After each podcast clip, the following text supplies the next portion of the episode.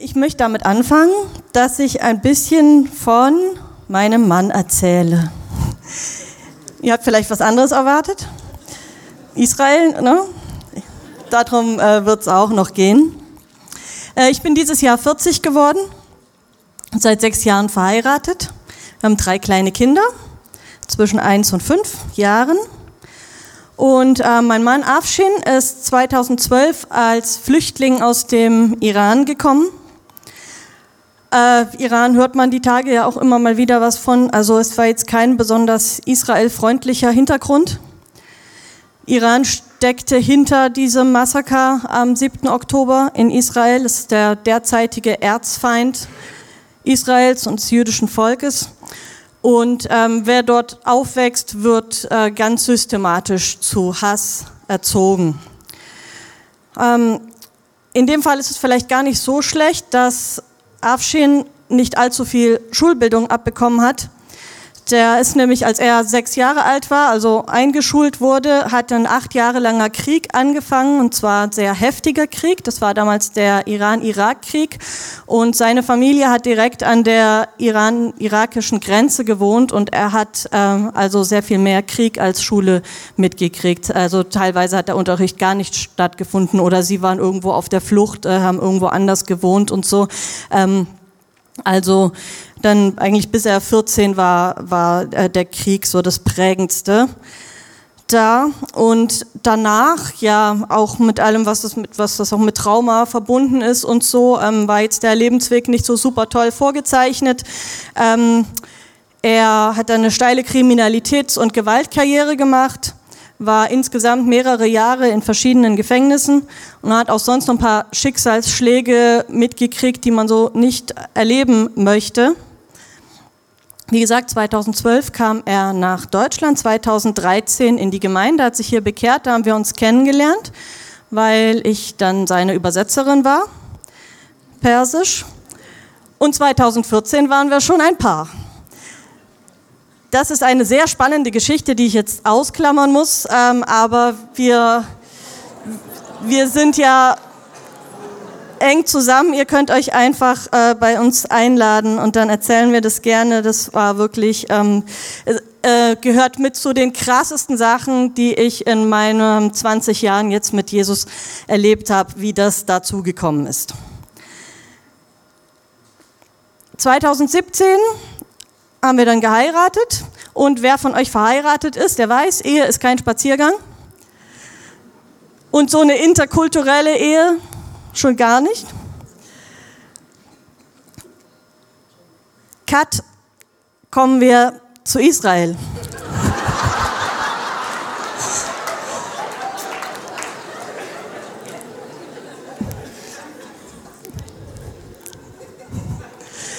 Weil Gott hat eine Braut.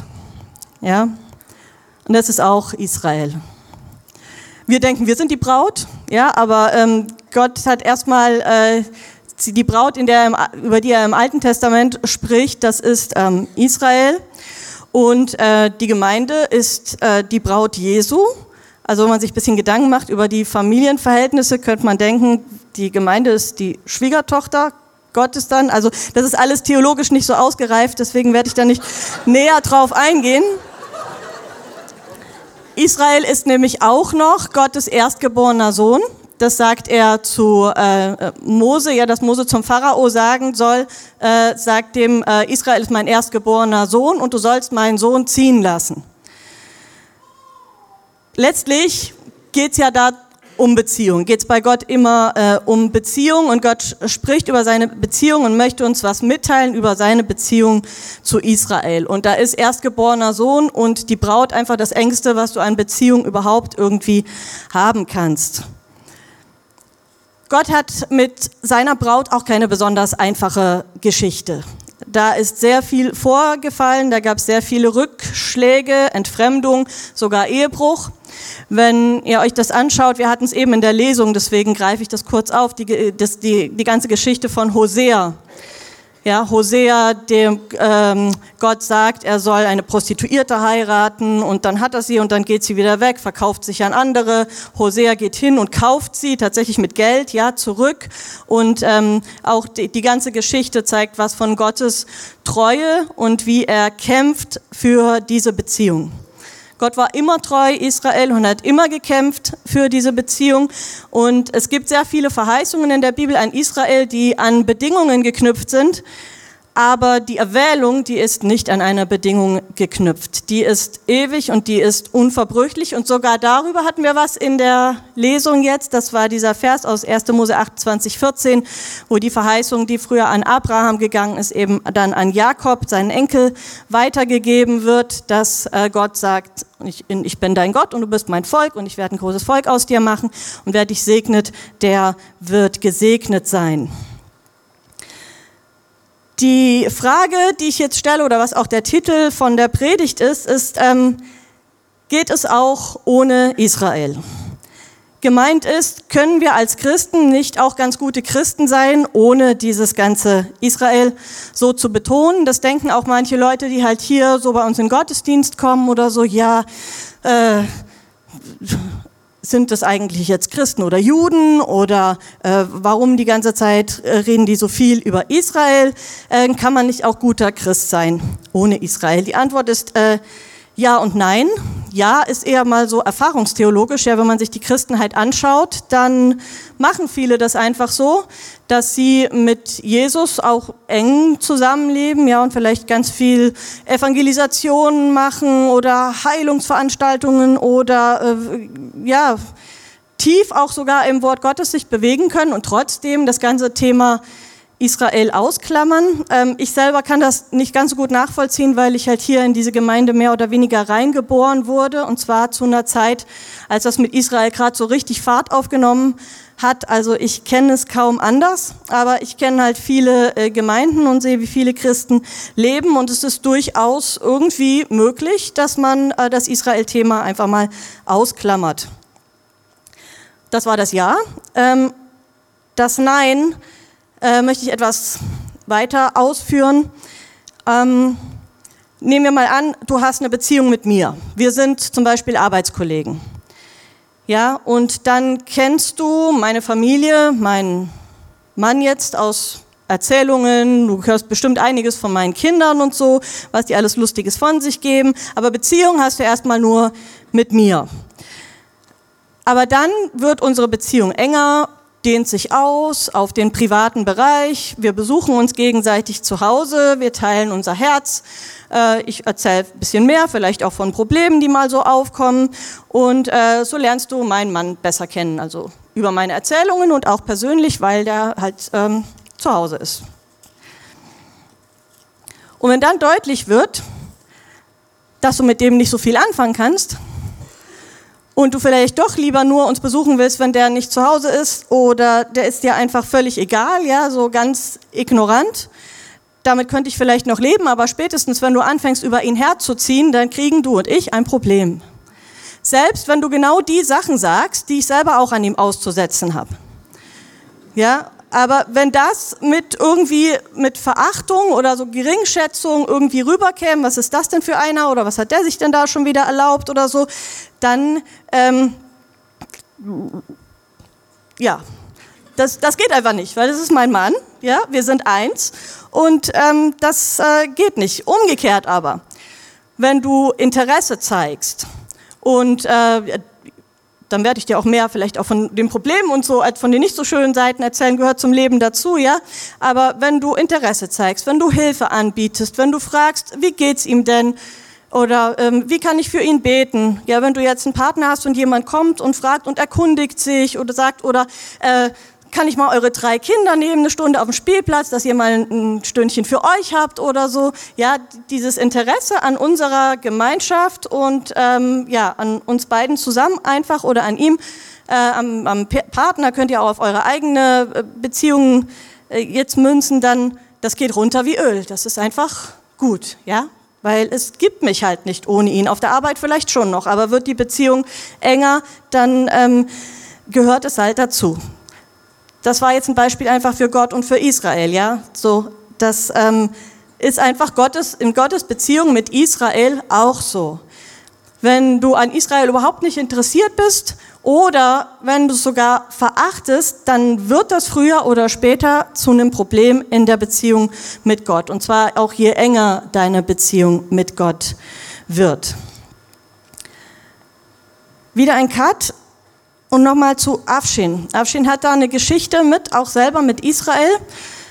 Ähm, und zwar 2018 gab es so eine Situation, wo eine direkte Konfrontation zwischen Israel und Iran immer wahrscheinlicher wurde, wo das sehr viel auch in den Medien diskutiert wurde und ähm, wo manche schon gesagt haben, es ist fast schon unausweichlich, dass es da zur direkten Konfrontation gab, äh, kommt. Israel hat äh, iranische Stellungen in Syrien beschossen damals und ja, es, es hat sich so abgezeichnet, dass es ein direkter Krieg werden könnte. Und Afshin hatte zu dieser Zeit eine Liebe für Israel, eine Offenbarung über Israel und ähm, war sich auch bewusst, dass er als Iraner da, dass das nochmal was Besonderes ist in der Zeit, in der wir leben. Aber da hat er nochmal einige Wochen richtig arg zu kämpfen gehabt, weil ähm, wenn es jetzt konkret wird, ja, und darum geht es auch heute. Wo stehen wir denn, wenn es wirklich konkret wird? Ja, wenn es wirklich seiner Familie an den Kragen geht. Und Familie im Iran ist nicht äh, Mutter, Vater, Oma, Opa und ein paar Kinder, sondern das sind ein paar hundert Leute,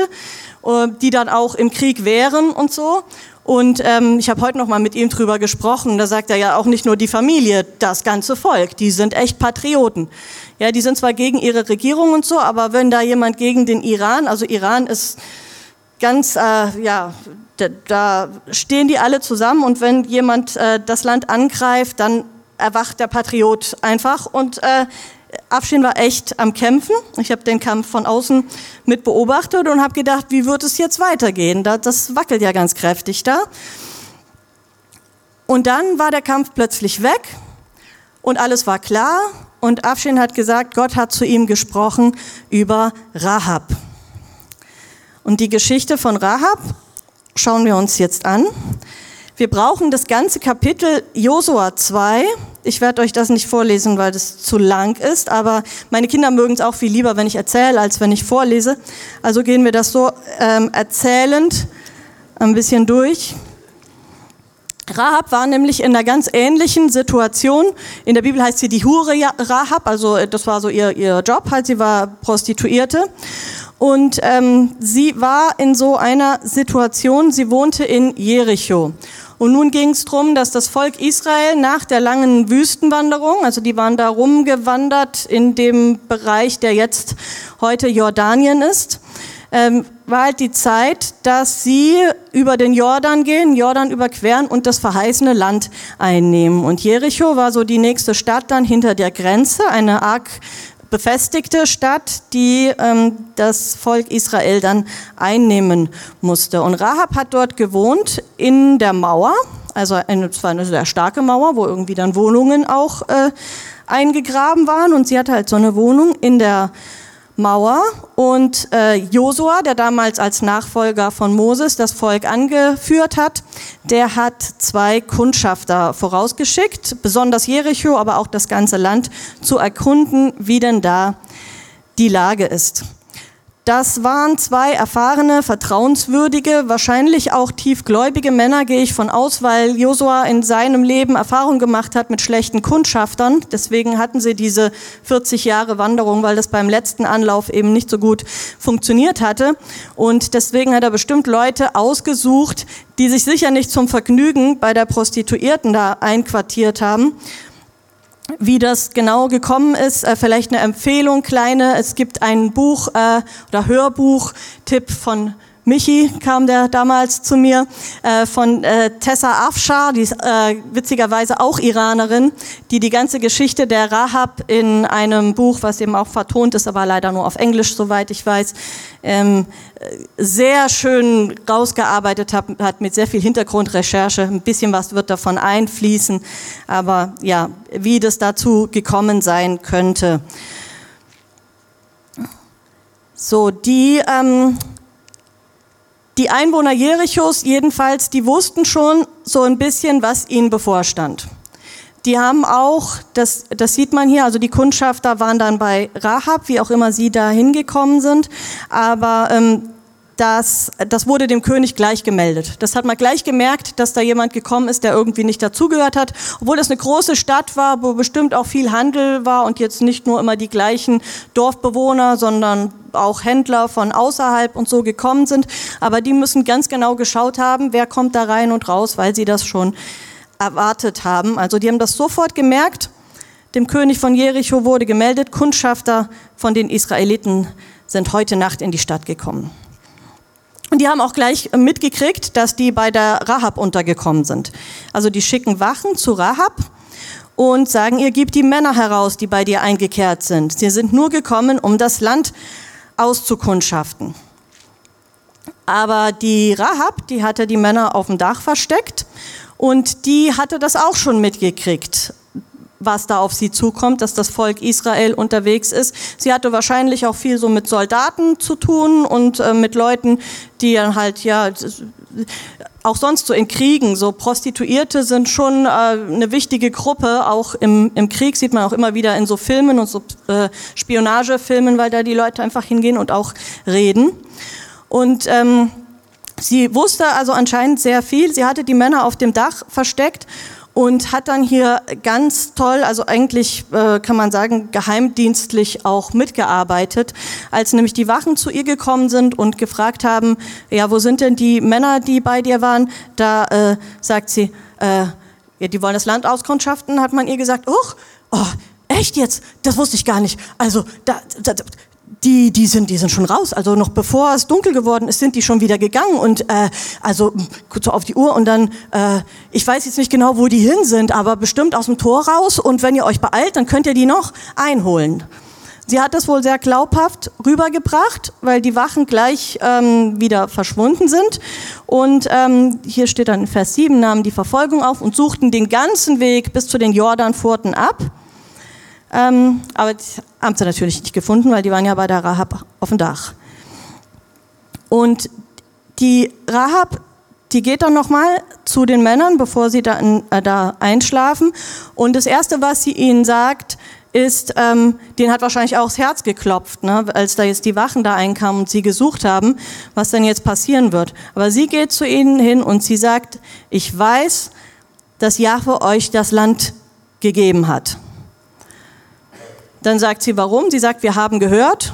Die haben sogar die Geschichte gehört, das war jetzt schon viele Jahre her, aber wie Gott das Meer geteilt hatte vor Moses damals noch und äh, auch was mit den Königen, die halt Israel widerstanden haben, auf der anderen Seite des Jordans, was mit denen passiert ist, mit Sihon und Og und ähm, der ganzen Bevölkerung dort, dass äh, Israel die einfach komplett besiegt hat.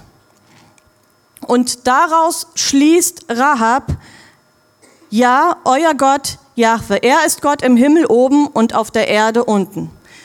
Und da waren tausende andere Leute in dieser Stadt, die das Gleiche auch gehört haben, höchstwahrscheinlich, und die zu ganz anderen Schlussfolgerungen gekommen sind, wie heute auch. Ja, wenn man Krieg und Leid und Zerstörung sieht und das hört, dann ähm, fängt eher so ein kollektives Israel-Bashing an und Rahab hat das aber gesehen und hat in irgendeine Entwicklung, was sie durchgemacht haben, dass sie gesehen hat, nein, das ist der lebendige Gott und das ist äh, das Volk Gottes, zu dem Gott sich stellt. Dann bittet sie für ihre Familie, dass ihre Familie gerettet wird und macht einen Vertrag sozusagen mit den Kundschaftern und schickt sie dann weg. Sie sagt, geht zuerst ins Gebirge, versteckt euch dort drei Tage, damit ihr nicht den Verfolgern in die Arme lauft. Wenn sie dann zurückgekommen sind, könnt ihr gehen, wohin ihr wollt. Sie sagen ihr dann noch, sie soll diese rote Schnur ins, äh, ins, äh, in ihr Fenster binden. Das ist auch ein bekanntes Symbol, was eben auch an Pessach erinnert, an das Blut über den Türpfosten und an das Blut Jesu natürlich, also ein Zeichen für Rettung. Ähm, wenn wir dieses, dieses rote Tuch, diese rote Schnur sehen in deinem Fenster, dann wird, wird dir und deiner Familie nichts passieren. Die Kundschafter äh, machen es genauso, wie Rahab ihnen gesagt hat. Sie gehen äh, bleiben im Gebirge erstmal ein paar Tage, dann wird alles abgesucht nach ihnen, aber sie finden sie nicht und danach gehen sie zurück und statten Josua Bericht ab und sagen ihm, Jahwe hat das ganze Land in unsere Hand gegeben. Alle Einwohner zittern vor uns. Man, man kann extrem viel aus der Geschichte rauslesen, also auch dieser ganze Glaube, diese ganze Entschlossenheit von Rahab. Für Afshin war in dem Moment der wichtige Punkt, das und wie sie ihre Familie gerettet hat. Ähm, weil für ihn hieß es dann tatsächlich auch, also die, der, das, das sind auch so, so Krieger, ja. Für ihn heißt das dann gleich Kampf an der Waffe. Aber er würde tatsächlich, ja, ich kenne ihn und das ist was, was er jetzt nicht so daherredet. Er würde tatsächlich, ähm, wenn er auf einer Seite kämpfen müsste, auf der Seite Israels gegen Iran in den Krieg ziehen, wird wohl nicht so weit kommen, aber das, das steckt wirklich drin.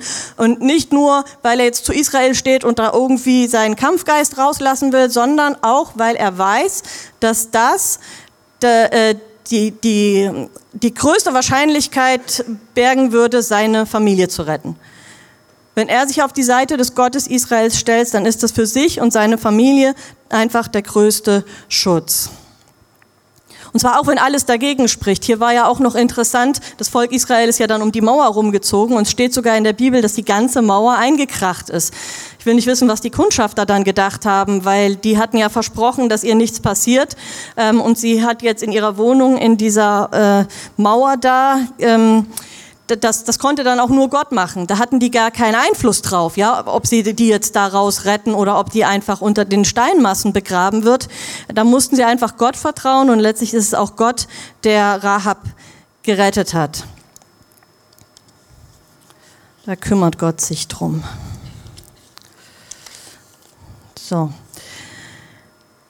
Dann sehen wir weiter noch bei dieser Geschichte in Josua 6 dann, dass danach, also sie wird gerettet, sie wird rausgeführt und sie bekommt einen Platz außerhalb des Lagers angewiesen. Und gleich zwei Verse weiter steht, also das ist mit dem Platz außerhalb äh, des Lagers Israels, das steht in Vers 23, Josua 6, und dann in 25, so verschonte Josua die Hure Rahab und ihre ganze Familie, weil sie die Kundschafter in Jericho versteckt hatte. Und sie wohnt ja heute noch in Israel ist sie innerhalb von zwei äh, Versen von außerhalb von Israel innerhalb gelandet. Und wir wissen nachher aus dem Stammbaum in Matthäus, dass sie im Stammbaum Jesus dann wieder gefunden wird. Also sie ist so dermaßen ins Zentrum Israels äh, gewandert durch diese Aktion. Das, also tiefer rein geht's ja gar nicht mehr. Äh, und ich habe mir überlegt, also mein Punkt an der Geschichte ist, Rahab hätte ja auch fliehen können. Sie hat jetzt geglaubt, die kommen und die machen hier alles kurz und klein. Und sie kannte ja die ganzen.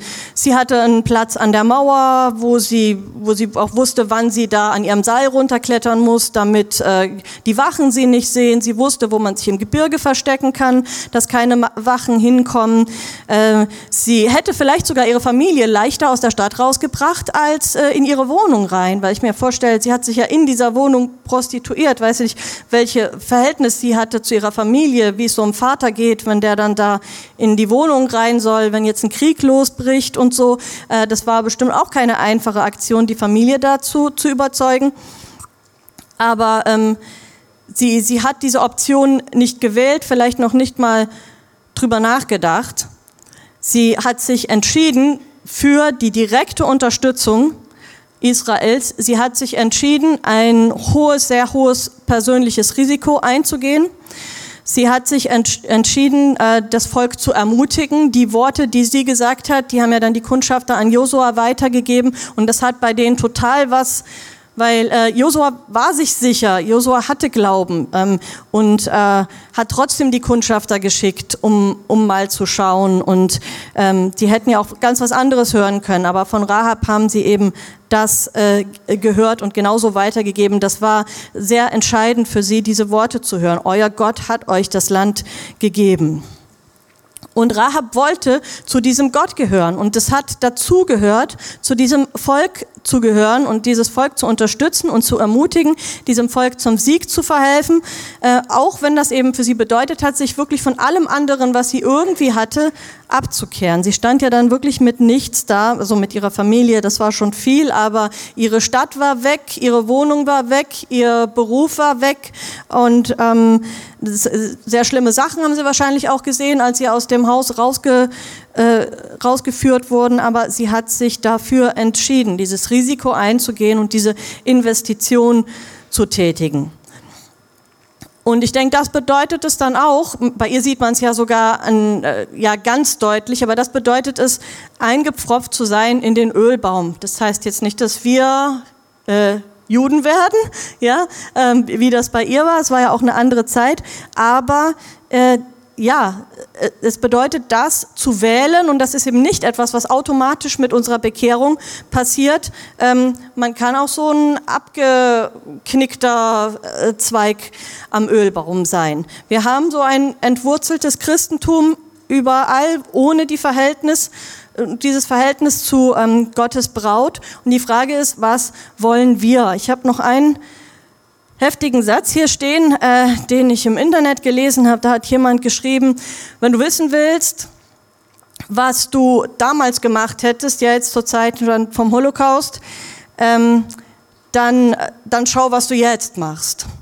Und äh, ich denke, das bezieht sich noch nicht auf diese Zeiten der 40er Jahre oder so, wo man unter wirklich Einsatz seines Lebens Juden irgendwie verstecken musste oder so, aber um diese 20er, 30er Jahre, wo es darum ging, den Mund aufzumachen und wo auch das schon äh, einen Preis kosten konnte. Ähm, wir haben ja hier in der Gemeinde diese Marsch des Lebensbewegung, ja, und äh, wo es darum geht, dass wir unsere Familiengeschichte aufarbeiten und die meisten von uns wissen, was unsere Familien zu der Zeit gemacht haben.